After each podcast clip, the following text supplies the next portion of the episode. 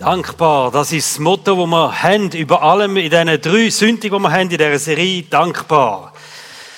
Ähm, letztes Mal, 1. Thessaloniker 5, 18, Gott wünscht sich, der Michael hat es bei der Begrüßung schon gesagt, Gott wünscht sich, dass wir in allen Sachen dankbar sind. Also unabhängig von, wie es uns gerade geht oder wie wir uns im Moment gerade fühlen, dankbar sein. So wie eine Grundeinstellung, eine Lebenshaltung, wo wir durchs Leben durchgehen und sagen, ich bin dankbar. Es gibt so vieles in meinem Leben, wo ich einfach merke, da darf ich dankbar sein, da habe ich Grund zum dankbar sein. Letzte Woche, ich weiß nicht, wie es euch gegangen ist, aber wenn ihr so zurückschaut, viele Gründe vermutlich zum dankbar sein. Aber wenn ihr heute Morgen aufgestanden sind, dann habt ihr vielleicht nicht mehr gerade all die Gründe gedacht, wo ihr hätte dankbar sein. Man ist auch manchmal ein bisschen verwöhnt. Man erlebt Sachen, die sind mega gut. Man hat so einen Moment von Dankbarkeit, aber die sind sehr schnell schon wieder vorbei. Und ähm, es geht in Vergessenheit und man vergisst es relativ schnell. Dankbar in allen Dingen. Dankbar für das, was du hast, für deine Fähigkeiten, deine Zeit, dein Geld, deine Möglichkeiten. Für alles das dürfen dankbar sein. Warum? Weil Gott ist der Geber von all diesen Sachen. Gott ist der, der das Gute in deinem Leben gibt. Alles Gute steht in der Bibel. Alles Gute kommt von Gott. Jakobus 1, Vers 17, alles, was gut und vollkommen ist, wird uns von oben geschenkt, von Gott, der alle Lichter des Himmels erschuf. Der Vers haben ihr sicher schon mal gelesen, vielleicht habt ihr ihn auch schon gehört, aber da ist auch eine ganz krasse Aussage, oder? Alles Gute in deinem Leben kommt von Gott.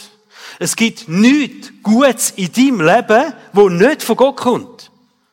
Jeder Moment von sich gut fühlen, von etwas Gutes erleben, von beschenkt werden, von gesegnet werden, es kommt von Gott. Verstehen? Es gibt nicht so gute Zufälle. Wo du denkst, oh wow, das ist jetzt cool, was gerade passiert ist und so, hm, mega, das ist gerade ich, Glück und so, was auch immer, oder? Nein. Die Bibel sagt, alles, was gut ist, kommt von Gott. Umgekehrt, wenn wir uns das überlegen, was das heißt, wenn Gott nichts Gutes uns geben würde, dann gäbe es nichts Gutes in unserem Leben. Habt ihr euch schon mal vorgestellt? Also, wenn Gott nicht da wäre und immer wieder das Gute würde schenken, dann gäbe es das nicht. Unser Leben wäre erbärmlich. Wenn Gott nicht da wäre und immer wieder das Gute schenken. Ich meine, wir Christen, wir wissen jetzt das, steht in der Bibel, alles gut kommt von Gott. Menschen, die Gott nicht kennen, die sagen halt, ja, ist schön, zufällig oder weiß ich nicht was, nicht die Leute, die das gemacht haben oder irgendwas. Aber hinter dem Guten steht Gott. Und als Christen dürfen wir mit dem Bewusstsein leben, dass hinter allem Guten wirklich Gott ist. Gott ist der Geber. Also wir nehmen es nicht für selbstverständlich. Wir wollen es nicht für gewöhnlich nehmen, wenn gute Sachen in unserem Leben passieren. Und du bist heute da, weil du eine gute Woche gehabt hast, glaub mir. Vielleicht sind auch Sachen passiert, wo du denkst, das ist nicht so gut gewesen. Aber du bist heute Morgen da, weil du grundsätzlich eine gute Woche gehabt hast. Weil Gott ganz viel Gutes dir gegeben hat. Und darum ist das vielleicht, wo, wo so in einer Selbstverständlichkeit in der Bibel steht, hey, sind dankbar in allen Sachen. Sind in allen Sachen dankbar. Weil hinter allem zusammen steht Gott. Und ich möchte euch einen Satz mitgeben. Dankbarkeit heißt Gott für alles Gute in deinem Leben zu ehren. Das ist Dankbarkeit. Für alles Gute in deinem Leben wirklich dürfen Gott ehren. Die Dankbarkeit, die Haltung von Dankbarkeit. Alles Gute. Alles, was ich auch gut erlebe, das kommt von Gott. Manchmal haben wir den Fokus halt nicht so auf das, was gut ist, sondern auf das, was uns fehlt oder was wir eben nicht haben, was wir uns wünschen. Nach dem letzten Sonntag ist jemand zu mir und hat gesagt, weißt, ich habe das schon vor langer Zeit angefangen. Am Abend, da bete ich auch mit dem Kind und wir danken Gott einfach für alles, was an dem Tag gut war. Was uns gerade noch in den Sinn kommt am Abend. So den Tag Revue passieren lassen und für alles Gute Danke sagen, was wir erlebt haben. Angefangen beim Aufstehen, gesund dürfen aufstehen, etwas morgen dürfen auf dem Tisch haben, was auch immer alles da dazu gehört, oder? Ein Auto in der Garage, das läuft und so weiter. Also das ist ähm, so viel Grund zum dankbar sein. Gott einfach dürfen dankbar sein. Und mir hat das gefallen, wo er das gesagt hat. Er mache das, er dürfe faktisch nie Gott um etwas bitten, sondern er danke einfach immer für alles, was er hätte. Und von dem redet Bibel, von dieser dankbaren Haltung. Alles Gute kommt von Gott und darum sollen wir in allen Dingen dankbar sein. Mir hat vor einem Zeitchen eine Frau, eine 46-jährige Frau aus unserer Church einen Bericht geschrieben, einen kurzen Bericht per E-Mail, ähm, wie sie Gott erlebt hat. Und zwar am Sonntag vor eineinhalb Jahren ist sie das erste Mal da vor der Tür von der GVC, äh, vor der Halle 5 gestanden und sie ist recht unsicher gewesen, unschlüssig, soll sie jetzt da eingehen oder nicht, soll sie jetzt wirklich so allein einfach da reinkommen, was passiert? Und wo sie sich am überlegen ist, kommt eine andere Frau zu laufen aus unserer Kille und hat gesehen, da die gewisse Unsicherheit vielleicht, was auch immer. Auf jeden Fall ist sie angesprochen worden und hat gesagt, hey, bist neu da und so, komm, wir gehen ihr miteinander, wir können ja gerade miteinander sitzen und so weiter. Also, sie sind miteinander in den Gottesdienst gegangen und miteinander dann da im Gottesdienst gesessen. Und das ist ihr Einstieg gewesen, da in die Halle 5, bei uns, da in die GVC Fraufeld. Und sie schrieb dann in ihrem Bericht, einige Sonntage später kam Jesus in mein Leben. Seither hat sich mein Leben, hat mein Leben den Sinn bekommen, nach dem ich immer suchte. Und sie hat angefangen regelmäßig die Gottesdienst besuchen, ist auch in eine Small Group gegangen und da ist schon vieles, hat sich verändert in ihrem Leben, aber es hat zwei Sachen gegeben, die einfach immer noch sehr schwierig sind. Das eine hat zu tun mit ihrem Job. Sie ähm, hat wegen einem Knieleiden hat sie eigentlich nicht mehr können, der Beruf, sie ist farbig gewesen, den Beruf nicht mehr können machen, weil es einfach nicht mehr gegangen ist vom Knie her und hat dann so in einer Kontaktlinsenfirma eine 50% Anstellung gefunden und ist dann über die restlichen 50% von der Arbeitslosenkasse so finanziert worden, so ist sie über die Runde gekommen. Aber sie hat gewusst, dass die Beiträge von der Arbeitslosenkasse irgendwann einmal aufhören und dass dann das schwierig wird, wie, wie soll sie denn existenziell überhaupt noch weiterkommen? Und äh, das zweite Problem, was ich hatte in der Kontaktlinsenfirma, hat es eine Person gegeben, die einfach äh, immer ein gemein war mit der, also, dass sie sich wirklich gemobbt gefühlt hat und einfach auch nicht wohl gefühlt hat an dem Arbeitsplatz, was sie hatte, mit diesen 50 Prozent. Mit dem ist sie in die Kleingruppe gekommen und die Kleingruppe hat dann angefangen, einfach regelmäßig für das zu beten, so dass Gott doch eingreift und ähm, das wieder zum Guten wenden tut, oder? Und ein paar Monate später schrieb sie das folgendermaßen. Kurz bevor die Zahlungen der Arbeitslosenkassen eingestellt wurden, wurde ich zum Chef gerufen. Er teilte mir mit, dass ich ab sofort 100% arbeiten könne, da eine Mitarbeiterin auf unbestimmte Zeit ausfällt. Gleichzeitig erfuhr ich, dass die Person, welche mich gemobbt hat, sich beim Chef positiv über mich geäußert hatte. Und auch ihr Verhalten mir gegenüber hat sich von da an geändert. So erlebte ich Gott als meinen Versorger, der mich liebt und nicht im Stich lässt und weiß, dass es sich lohnt, mit den Sorgen zu Gott zu kommen. Coole Geschichte, oder? Von jemandem, der da in unsere Kirche gekommen ist und so hat er Gemeinschaft erleben, so hat er Smallgruppe erleben und vor allem so hat er Gott erleben. Es gibt eigentlich drei Sachen, die mich mega begeistert, wenn ich die Geschichte so höre. Das eine, der Power, wenn wir füreinander beten. Hey, unterschätzt das nicht. Wir haben immer anschliessend an Gottesdienst die Möglichkeit, dass du für dich kannst beten lassen. Auch in der Small Group beten füreinander. Wir haben am ähm, Worship-Abend am Freitag ein Wunder erlebt und ich hoffe, das gibt ein Zeugnis am nächsten Sonntag, dann, am Zeugnisgottesdienst. Und aber Gott macht etwas, wenn wir füreinander beten, wenn wir da sind. Und nutzt auch die Gelegenheit anschließend an Gottesdienst, geht für euch beten. Wenn irgendetwas, ihr sagt, da muss Gott nochmal etwas zum Guten wenden. Ich wünsche mir so sehr, dass Gott etwas zum Guten wendet. Heute ist der Tag. Für das beten lassen. Ähm, anschliessend den Predigt im Worship-Teil kann man für sich beten lassen. Also, der Power, wenn Menschen, wenn Christen füreinander beten, der ist unheimlich groß. Was mich auch begeistert, ist der erste Besuch da in der GVC. Wie jemand, auf die Person zugegangen ist und gesehen ah, die steht allein rum und äh, vielleicht unsicher angesprochen hat und einfach die erste Gottesdienst miteinander so dürfen erleben und das ist eine Ermutigung für uns alle zusammen, Menschen da willkommen zu heißen, auf Menschen zugehen, die vielleicht alleine sind, also und die dritte eben einfach, Gott verändert Situationen und Gott verändert Menschen. Alles Gute kommt von Gott. Amen.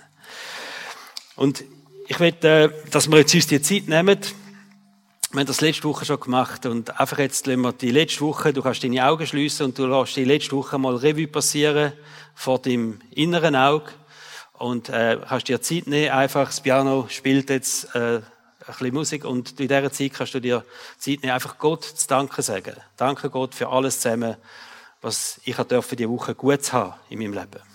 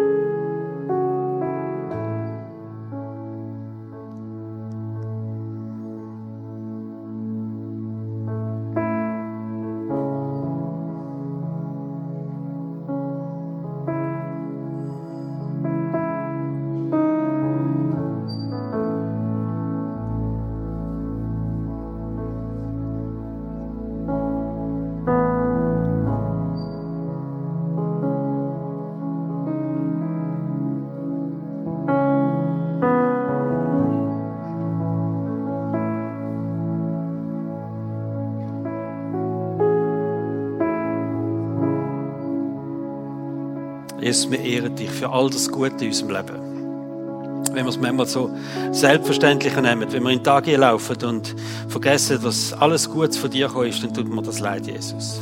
Weil alles Gute kommt von dir. Und Licht und Finsternis ändern sich nie. Wir proklamieren wirklich, dass du unser Herr und Heiland bist. Wir sprechen das aus, dass das Gute von dir kommt. Und dass es nichts Gutes gibt in unserem Leben, es sei denn, es kommt von dir. Das macht mich einmal so nochmal demütig, Jesus, dass einfach, äh, manchmal ist man selber stolz auf sich.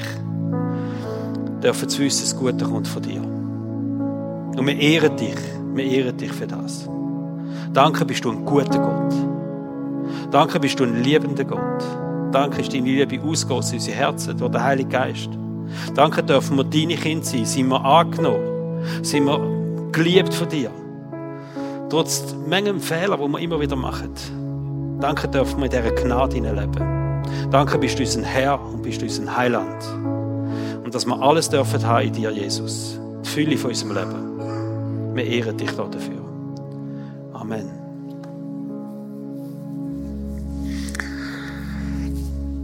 Letzten Sonntag haben wir das Thema gehabt, dankbar sein. Und aus dieser Dankbarkeit, die wir in unserem Herzen haben, einfach dürfen unsere Ressourcen auch teilen mit anderen Menschen, wie Gott gesagt hat. Wir werden so viel haben, dass wir jederzeit einfach auch noch weitergehen können. Heute geht es um eine andere Dankbarkeit. Es geht wirklich um die Dankbarkeit gegenüber Gott? Wie können wir gegenüber Gott die Dankbarkeit zeigen? Im Psalm 116 steht, wie kann ich meinem Herr jemals Danke sagen? Wie kann ich das? Wie kann ich meinem Herr jemals Danke sagen für alles Gute, was er mir angetan hat, steht da. Psalm 116, Vers 12. Vor vier Jahren haben wir angefangen, einmal im Jahr, das ist eben die Zeit, wo wir jetzt drin sind, so gegen Ende Jahr, einen Sonntag unter dem Motto dankbar zurückzumachen. Wir wollen eigentlich als Church bewusst eine Kultur von der Dankbarkeit gegenüber Gott prägen, dass wir Menschen sind, die in dieser Dankbarkeit stehen und die Dankbarkeit auch ausdrücken können gegenüber Gott. Der Name Dankbar zurück, der kommt aus einer Geschichte im Lukas-Evangelium, Kapitel 17. Da ist Jesus und hat zehn aussätzige Männer geheilt. Das heißt, er hat gesagt, ihr werdet geheilt werden, ihr könnt jetzt zum Priester gehen, ihr könnt euch heilig bestätigen lassen und die werden gesund sein. Und die sind losgezogen, die zehn Männer sind losgezogen. Und wo sie am Laufen sind, werden sie gesund. Sie werden geheilt von dem Aussatz. Und sie sind zum Priester gegangen, das bestätigt, und sie verstehen, das ist einfach, das Leben hat sich komplett verändert durch das, was Gott gemacht hat in ihrem Leben durch die Heilig. Und ähm, eine, eine ist umgekehrt und ist zuerst zurück zu Jesus gegangen, auf Knie gegangen und hat sich bedankt bei Jesus und hat Jesus geehrt für das, was Jesus gemacht hat. Eine. Eine von zehn. Und dann lesen wir, wie Jesus sagt, Lukas 17, 17 und 18, Jesus fragte, waren es nicht zehn Männer, die gesund geworden sind?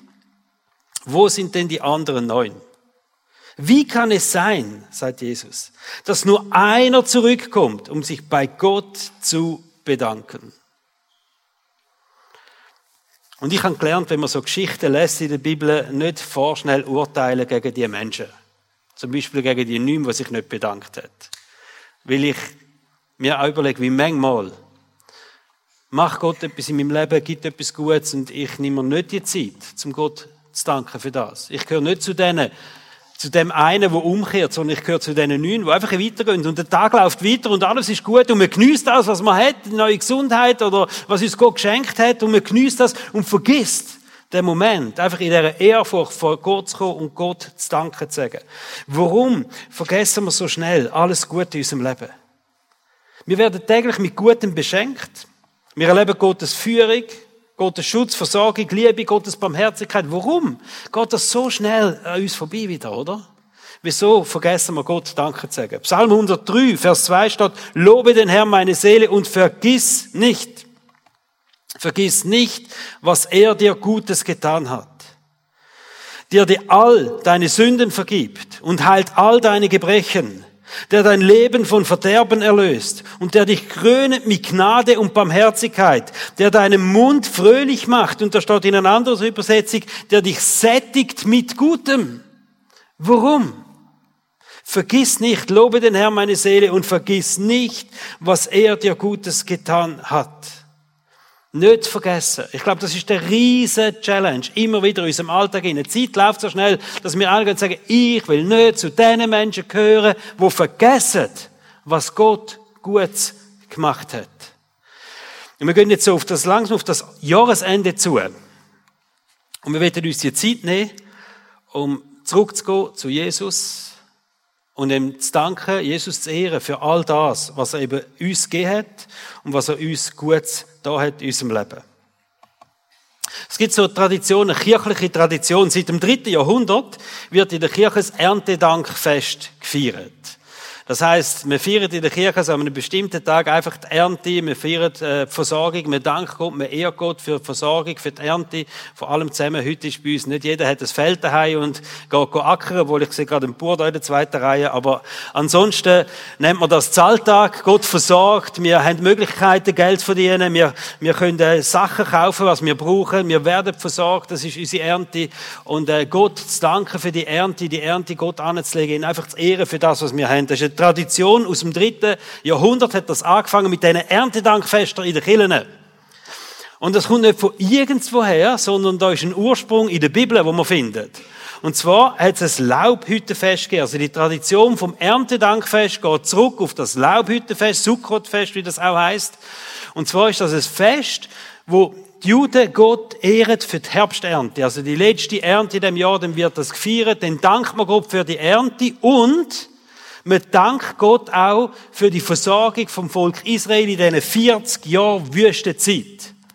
Wo sie Wasser kein im richtigen Moment, wo sie das Manna kein Tag für Tag, wo sie von Gott versorgt worden sind, wo ihre Kleider nicht kaputt gegangen sind. Es gibt eine Bibelstelle, das heißt, in diesen 40 Jahren sind ihre Schuhe nicht kaputt gegangen. Und ich habe jetzt gerade mir wieder neue Schuhe gekauft und ich bin richtig stolz, dass meine Sohlen von meinen Lieblingsturnschuhen nach einem Jahr durch sind. Das heißt, ich bin so viel gelaufen, oder? Das passiert mir erst, seit ich einen Hund habe. Vorne ist das noch nicht passiert. Aber ich habe zum Beispiel Jogging-Schuhe, die sind jetzt gleich 20-jährig und die sehen noch aus wie neu. Hm? Ich weiß noch, als ich sie gekauft habe, hat der Verkäufer gesagt, ähm, so eine Sohle hat das lobend erwähnt, oder? 1000 Kilometer. Da habe ich gesagt, das ist super, die kann ich noch meinen Kind vererben. Gut, also. Das Laubhüttenfest, die Juden haben wirklich gefeiert, dass Gott der Versorger ist. Dass Gott ihnen alles gegeben hat. 40 Jahre Wüste mit einem Millionenvolk. Müsst ihr euch mal vorstellen. Das ist nicht einfach nichts. Du kannst nicht sagen, wir gehen irgendwo an einen Job und decken uns wieder ein mit Lebensmitteln. Nein, es kommt alles von Gott, oder? Und das hat das Bewusstsein geschärft. Hey, alles, was wir haben, Gott ist unserem Versorger. Wir haben alles, was wir brauchen, können wir von Gott über. Und auf dieser Tradition ist das, ähm, Erntedankfest passiert, oder? Und es steht auch bei dem Laubhüttenfest, es ist üblich gewesen, dass an dem Fest Menschen gekommen sind, in den Tempel gekommen sind und Gottes Opfer gebracht haben. Es auch ein finanzielles Opfer gebracht haben und es steht, jeder soll so viel geben, wie er kann, aber keiner soll mit leeren Händen kommen. Weil wir ehren Gott mit dem, was Gott uns gegeben hat und wir geben Gott etwas zurück von dem, was er uns gegeben hat. Das ist die Tradition vom Laubhüttenfest. Und so mit unserem dankbar zurück Gottesdienst, den wir heute auch feiern, da gehen wir auch zurück auf das Erntedankfest oder zurück auf das Laubhüttenfest und wir wollen Gott ehren für seine Versorgung während dem vergangenen Jahr dass wir heute den Moment haben, wo wir sagen, wir ehren Gott für seine Versorgung in dem Jahr 2023. Danke für alles, was er gemacht hat und etwas zurückgeben. Mit einem Opfer, wenn wir das auch machen, mit einem Opfer, danke für alles Gute im Jahr 2023. Es gibt eine Geschichte, die ich euch mit ihr nehme. Die steht im Johannesevangelium, Kapitel 12. Äh, spezielle Begebenheit, es ist um ein Fest gegangen. Das Fest ist organisiert worden vom Lazarus und seine zwei Schwestern, Maria und Martha. Und die haben ein grosses Fest organisiert. Vermutlich bei ihnen hat es wenig Platz gehabt. Auf jeden Fall hat es einen Typ gegeben, der Simon geheißen hat und der hat seine Location zur Verfügung gestellt. Grosses Fest, da sind Leute eingeladen worden, vor allem Jesus ist eingeladen worden, die Jünger natürlich auch, im Schlepptau mit Jesus, aber es ist darum gegangen, Jesus zu ehren, Jesus zu feiern, Jesus zu danken für etwas ganz Spezielles. Das ist in Bethanien und da ist nämlich etwas passiert beim Lazarus selber. Er ist nämlich gestorben und Gott, Jesus ist hingegangen und hat ihn zum Leben auferweckt. Und das ist ein Dankesfest, wo die gemacht haben. Jesus zu ehren als der, wo Menschen das Leben schenkt, oder? Also sind sie hingegangen und haben das Riesenfest organisiert zu Ehren von Jesus, nach dem krassen Wunder, wo sie erlebt haben. Und ähm, der Lazarus hat sich ein bisschen um Gäste gekümmert und er ist ein bisschen auch angeguckt, also er hat auch seinen Platz gehabt am Tisch. Martha, die ähm, hat geholfen im Service, Küche, also die hat wirklich die, einfach geholfen, die Gäste zu pflegen. Und Maria. Maria hat auch etwas gemacht, aber was die gemacht hat, das ist irgendwie krass, was die gemacht hat. Also Maria ist angegangen, währenddem die da gegessen haben, der Lazarus dort am Schwätzen war, überglücklich natürlich. Er war ja auch irgendwie so in der Schattenhell von dieser ganzen Geschichte. Er ist ja der, der zum Leben auferweckt worden ist. Jesus ist da gewesen, die Jünger sind da gewesen, viele Gäste sind da gewesen. Übrigens, wenn ihr die Geschichte leset, äh, müsst ihr auch lesen in Matthäus 26 und Markus 14. Ähm, da wird die gleiche Geschichte auch geschrieben und dann setzt sich da wie ein Puzzle zusammen von dem ganzen Fest, was alles passiert ist. He? Aber jetzt schauen wir an, was die Maria geboten hat. Da steht Johannes 12, Vers 3, Maria brachte einen halben Liter echtes, kostbares Narbenöl, salbte Jesus damit die Füße und trocknete sie dann mit ihrem Haar. Der Duft des Öls erfüllte das ganze Haus. Also, die ist angegangen, kommt mit einem halben Liter Öl dorthin, Genau genommen sind 330 Gramm gewesen, von dem Nardenöl. Nardenöl, das ist ein kostbares, eine Art wie ein Parfümöl. Und das kommt aus Indien, ist, ein, Importartikel, hat es also da auch schon gegeben, von Indien, irgendwie im Himalaya-Gebirge so, wachsen das Nadenzeugs und da wird das Öl gemacht, enorm kostbar. Also wenn man da von dem halben Liter redet, dann hat das einen Wert, der wird auch wert von 300 Denare oder Silberstück, das entspricht einem Jahreslohn von einem Arbeiter. Also der Wert von dem Ölfläschchen die 330 Gramm Öl, wo sie da mitgebracht hat an das Fest, entspricht tatsächlich einem Jahreslohn von einem Arbeiter. Krass, he? Also währenddem das Fest ist, geht sie an, geht zu Jesus an, nimmt das Öl und lernt ihm das über Füße oder über den Haupt, je nachdem, wo er die Geschichte jetzt lesen. Das spielt gar keine Rolle, wo das hingelehrt worden ist. Aber sie lehrt es aus, sie trocknet mit dem Haar ähm, das Füße wieder ab steht im Johannes Evangelium Kapitel 12. Maria macht etwas absolut Krasses. Die Leute haben das beobachtet. Die sind da gestanden und gesagt, was läuft jetzt ab? Oder? Die haben alle gewusst, nur schon, wo sie mit dem Fläschchen kommt, haben die gewusst, hey, was sie da hat, ist ein kleines Vermögen. Vermutlich schon mal bewundert, Maria, und sagt, oh, Maria, ehrlich, die protzt wieder mit dem, was sie hat und so. Hey, treibt ihr das ganze Vermögen da an, will sie es allen zeigen. Jedem ein Töpfchen geben, oder weiß ich nicht was oder so. Aber nein, sie knündet ab und sie nimmt das ganze Fläschchen und leert das aus. Über dem Haupt, über den Füßen von Jesus. Und die Leute haben nicht recht gewusst, was läuft. Der Judas, der hat sich genervt. Judas ist geschockt oder? Und er hat gedacht, hey, ehrlich, das hätte man gescheiter den Armen gegeben.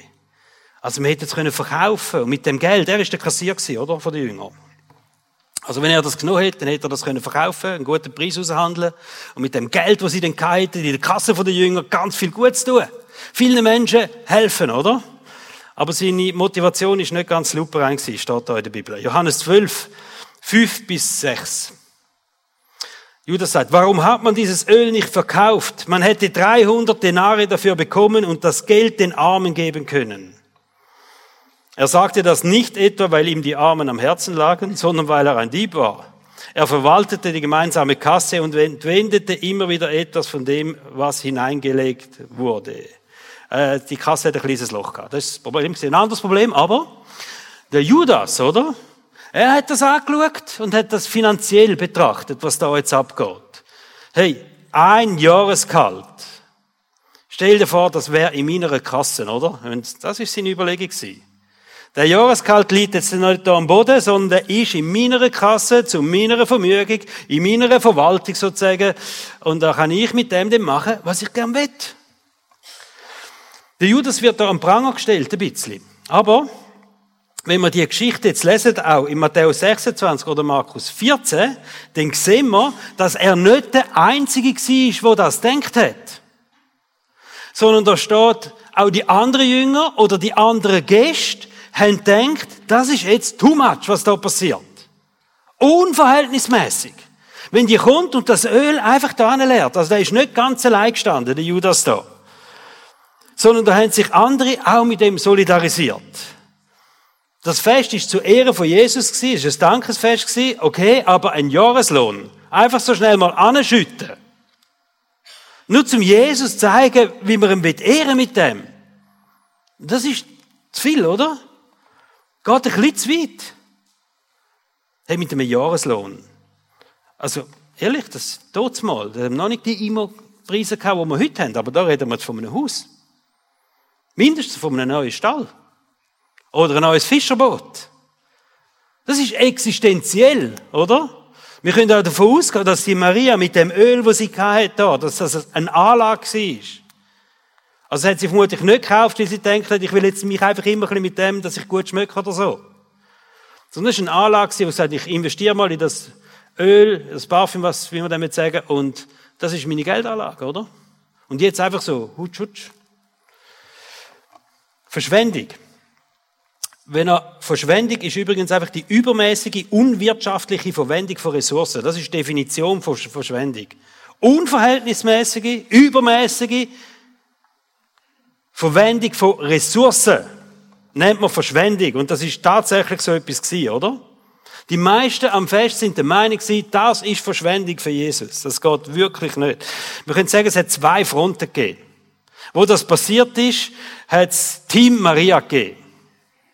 Da ist sie vermutlich recht allein gewesen, aber sie ist eine starke Frau. Aber sie hat einfach gesagt, ich danke und ehre Gott mit dem, was ich kann, mit dem Wertvollsten, was ich habe, mit dem Öl. Eigentlich eben, es ist vielleicht da für, für, für Vorsorge oder was auch immer, aber in dem Moment gesagt, hey, ich kann das und ich will Jesus zeigen, wie wertvoll das er ist, dass das ist, was er für mich macht, für uns macht. Team Judas, das sind die anderen gewesen, die haben gefunden, übertrieben. Nicht abgebracht, wenn ich so viel Geld hätte, könnte ich Gutes machen. Vor allem mir könnte ich etwas Gutes machen. Oder was auch immer, oder? Team Judas hat so gedacht. Einfach übertrieben. Wir könnten ja auch Danke sagen mit einem Blumenstrauß. Zum Beispiel. Auch schon eine rechte Geste, oder? Oder wir wissen alle, Jesus hat gerne ein gutes Gläschen Wein gehabt, eine Flasche Wein mitbringen. Und sagen, Jesus, wollen wir auch noch Danke sagen? Äh, schöne Ansprache machen eine Dankesrede oder irgend so etwas, oder? Das ist auch, kommt auch von Herzen. Und das kostet nicht so viel. Kann man alles auch machen. Team Judas, oder? Hat er so ticket. Ich würde sagen, es gibt, in welchem Team bist du? Hast du schon zugeordnet, in welches Team das willst du gehen?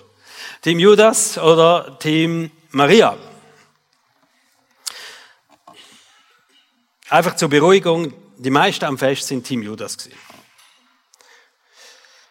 Die Judas-Frage war, was könnte ich selber mit dem machen? Was könnte ich mir leisten mit dem? Judas hat einen schlechten Ruf, aber wir sind manchmal näher am Judas, als wir denken. Was kann ich alles machen für mich mit dem? Maria Frage war, wie kann ich Jesus am meisten ehren? Wie kann ich Danke sagen für alles Gute? Was ist das Wertvollste, was ich bringen kann? Und ich will dich bitten, dir die Frage zu überlegen. Und ich stelle dir die Frage jetzt auch. Mit was könntest du Jesus danken für alles Gute, wo er dir da hat in dem vergangenen Jahr? Mit was könntest du Jesus danken? Für alles Gute, was er gemacht hat in dem Jahr. Was ist das Wertvollste, wo du denkst, könnte ich Jesus geben? Jesus ehren, Jesus danken. Das ist Maria Frage. Was kann ich dem Jesus geben? Wie kann ich dem Jesus Danke sagen? Wissen ich sehe Maria so vor mir. Das Fest ist nicht bei ihr daheim gewesen. Sie hat gewusst, wir haben das Fest, wo wir Jesus ehren mit dem Fest. Und sie ist hingegangen und hat aus irgendeinem Schränkchen oder weiß ich nicht was, hat sie das Öl genommen. Das war nicht ein spontaner Entscheid. Das ist tief aus ihrem Herz herausgekommen. Und sie hat das Öl genommen und hat das mitgetragen in das Haus von dem Simon. Und als das Fest losgegangen ist, hat sie gewusst, jetzt ist der Moment, jetzt wird ich Jesus ehren, auf eine Art und Weise, wenn ich es noch nie gemacht habe. Mit dem Wertvollsten überhaupt, wo ich habe. Die hat gewusst, was es wert hat.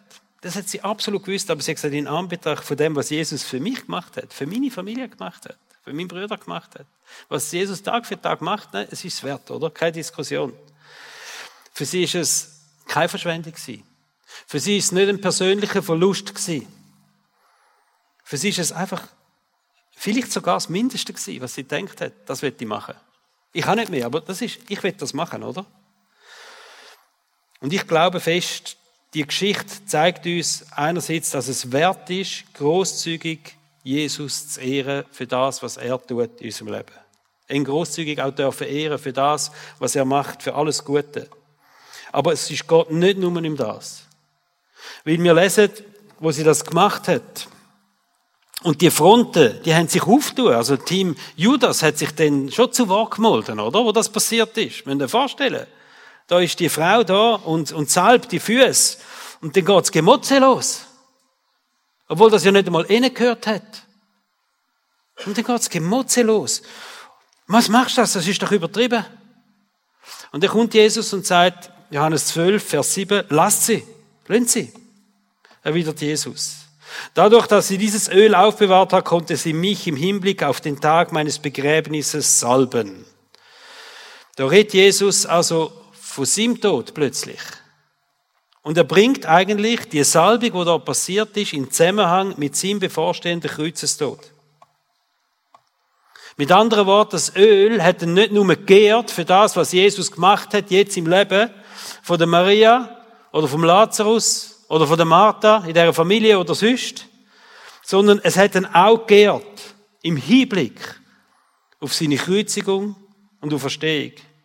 Also es hat Jesus nicht nur geehrt als der, der Wunder tut und versorgt, sondern als der Jesus, wo der Messias ist, wo sein Leben hingegeben hat, dass wir leben können. Und ich glaube, das ist ganz etwas Wichtiges. Wenn wir ein Dankopfer bringen, dann ehren wir nicht nur Jesus für das, was er im letzten Jahr gemacht hat, sondern wir ehren ihn auch im Hinblick auf das Kreuz. Wir ehren Jesus auch im Hinblick auf das Kreuz und sagen, Jesus, da hast du alles gegeben für mich. Da hast du dein Leben hingegeben. Und weil du da dein Leben hingegeben hast, kann ich leben. Darum haben wir Vergebung, darum haben wir Wiederherstellung in unserem Leben. Also wir ehren Jesus nicht nur als unseren Versorger oder Gott als unseren Versorger, wir ehren Jesus als unseren Herr, unseren Heiland und Erlöser. Psalm 116, die Frage haben wir gelesen, wie kann ich dem Herrn jemals danken für alles Gute, was er mir angetan hat? Und den Vers 17, dir will ich Dankopfer bringen und dabei deinen Namen Herr ausrufen. Und wir werden jetzt so eine Zeit von einem Dankopfer haben. Es ist so gewesen, früher hat man Dankopfer in den Tempel gebracht. Und so glauben wir, ist es okay, wenn man als Killer so ein Dankopfer einsammelt, zur Ehre von Gott. Und ich sage das einfach auch immer wieder. Wir haben, wenn wir so ein Dankopfer einsammeln, das, wir haben ja auch einen Nutzen als Killer von dem. Das ist so. Wir brauchen Spenden. Und zu Ende Jahr schauen wir auch immer mit einem gewissen Bangen auf die finanzielle Situation unserer Kirche. Und wir haben meistens, wir sind ein bisschen hinten drin, oder? Und das ist das ja auch nicht anders. Aber ich will nicht, dass bei dem Dankopfer das im Vordergrund steht. Es geht nicht darum, dass man jetzt einfach Geld sammelt und sagt, ja, es ist Ende Jahr, Kirche braucht Geld. Sondern ich glaube, Gott wird etwas machen in deinem Herzen. Gott wird etwas in deinem Leben machen. Und Gott wird auch etwas in unserer Kirche freisetzen oder das. Aber geht es nicht um unser Budget primär. Es geht darum, dass wir wirklich mit dem Dankopfer Gott ehren für alles, was er gemacht hat. Und wir haben so Kärtchen. Und ich bitte jetzt Welcome-Team schnell führen zu kommen. Und es gehen jetzt Körbchen durch und jeder kann so ein Kuvert rausnehmen. Dankbar zurück, 2023 steht da drauf. Und da drin hat es ein Kärtchen, wo du kannst das Commitment abgeben. Ich sage noch etwas dazu. Wir verteilen jetzt ähm, als erstes einfach jetzt die Körbchen gehen da durch und ihr geht es einfach beim Gang immer weiter und einen werden es wieder eingesammelt. He? Jeder darf, jeder darf so ein Kuvert rausnehmen. Es hat für jeden eins.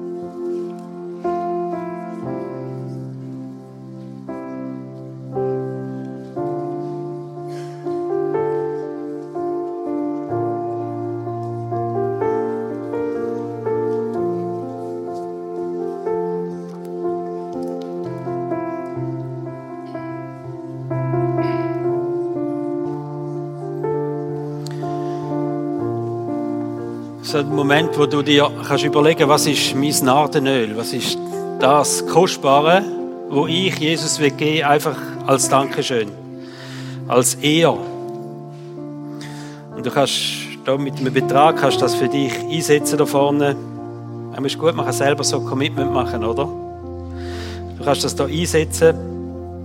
Du kannst sagen, will ich das überweisen, will ich das zahlen, was auch immer. Hinten hast du auch Angaben drauf, die dir dann helfen, das umzusetzen. Haben alle so ein Kärtchen? Ja, der Mucki rum kommt auch noch über. Super. Mir ist wirklich wichtig, was wir jetzt machen, dass wir das verstehen. Wir wollen Jesus als Herr und Erlöser ehren. Johannes 3,16, die bekannte Vers, denn Gott hat dir seine Liebe dadurch gezeigt, dass er seinen einzigen Sohn für dich hergab, damit du im Glauben an Jesus das ewige Leben hast und nicht verloren gehst. Verstehen wir, wir zuerst den Blick auf das Kreuz, was Jesus für dich gemacht hat steht eine größere Liebe, kann niemand beweisen, weder das, was Jesus gemacht hat am Kreuz für dich. Und er ist das Zentrum von unserem Leben. Er ist unser Erlöser. Er ist unser Heiland. Wir wären nie nicht, wenn wir Jesus nicht hätten. Und mit dem Opfer wollen wir aber wirklich Gott auch ganz konkret danken für alles, was wir das Jahr haben dürfen bekommen. Es ist der Moment, wo wir sagen, hey, wir schauen dankbar zurück und wir gehen nochmal zurück. Wir gehen nochmal hin und sagen, hey Jesus, da gehe ich auf die Knie vor dir für das Jahr. Da sage ich dir nochmal Danke für das Jahr. Das ist mein Opfer, das ich dir bringe, Jesus. Dich zu ehren für alles Gute, was du in meinem Leben gemacht hast. Wir wollen so eine Kultur der Dankbarkeit prägen, vor allem eine Dankbarkeit gegenüber Gott. Dankbarkeit ist immer etwas Schönes, auch miteinander, oder? Aber es ist ein neues Level von Dankbarkeit, wenn wir wirklich dankbar sind gegenüber Gott. Das ist nicht die Einladung, wir mit dem Blumenstrauß vorbeigehen oder mit der Flasche Wein in der Hand. Sondern das ist dort, wo wir sagen, Gott, mein Leben gehört dir. Du hast so viel gemacht für mich. Und wir wollen dem einen Wert geben, auch mit dem, mit dem dankbar zurückopfern, wenn wir einen Wert geben dem. Und du kannst dir überlegen, auch während diesen nächsten Songsätzen, was ist, was ist dein Nadenölfläschchen, oder? Was bedeutet das für dich, wenn eine Maria irgendwie im Schrank gegangen ist und, und das Fläschchen mitgenommen hat und das Jesus zu Füßen gelegt hat? Was, was ist das, was du könntest machen? Was ist für dich okay? Jesus Danke zu sagen und Jesus zu ehren. Spürst du irgendetwas in deinem Herzen, das sagt, du darfst verschwenderisch sein, wenn es um Jesus geht? Weil er hat sein Leben für dich gegeben. Alles Gute kommt von ihm. Und ich glaube, das ist, da passiert auch etwas im Geistlichen steht Johannes 12, Vers 3, Maria brachte einen halben Liter echtes, kostbares Nardenöl, salbte Jesus damit die Füße und trocknete sie dann mit ihrem Haar. Und dann steht, der Duft des Öls erfüllte das ganze Haus. Und ich bin überzeugt, dass so ein Opfer so ein Wohlgeruch ist für Gott. Wo die Halle erfüllt, wo dein Haus daheim erfüllt. Es geht um deine Haltung, wo du sagst, hey, da ehre ich Gott mit allem. Und dass das einen Duft geben wo Gott ehrt. Du kannst, wir haben da vorne so eine Schatztruhe und du kannst das auch ausfüllen, du kannst es, ähm, ein Commitment hier abgeben und hier einrühren. Du musst keinen Namen anschreiben, nichts. Du kannst es aber auch heimnehmen, sage ich, will mir das überlegen. Ich will, ähm, du kannst sowieso den überweisen oder was auch immer. Das kannst du alles machen mit dem. Da hat auch ein Kuvert dabei.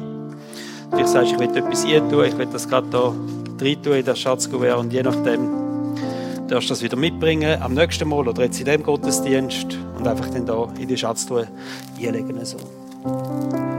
Jesus, wir danken dir, dass wir Menschen dürfen sein, die so viel Grund haben, dich zu ehren. Ich danke dir, Jesus, dass wir Menschen sind, die so viel Grund haben zum Danken zu sagen. Und ich bete jetzt dafür, Heiliger Geist, dass du jetzt unsere Herzen anrühren tust. Weil letztendlich geht es nicht um Geld, es geht um eine Haltung in uns. Eine Haltung, wo wir sagen, du bist uns so viel wert, Jesus. Und wir ehren dich mit dem. Und ich bete für, ein, für eine Freiheit, für eine innere Freiheit. Zu gehen oder nicht zu gehen. Viel zu gehen oder weniger viel zu gehen, was auch immer. Diese Fester, jüdische Fester, es heisst, sie geben jeder so viel, wie er einfach können. Und du kennst uns, du kennst unsere Möglichkeiten, Jesus, aber das ist ein wichtiger Moment für uns, Jesus. Wir wollen dich ehren, wir wollen dir Danke sagen.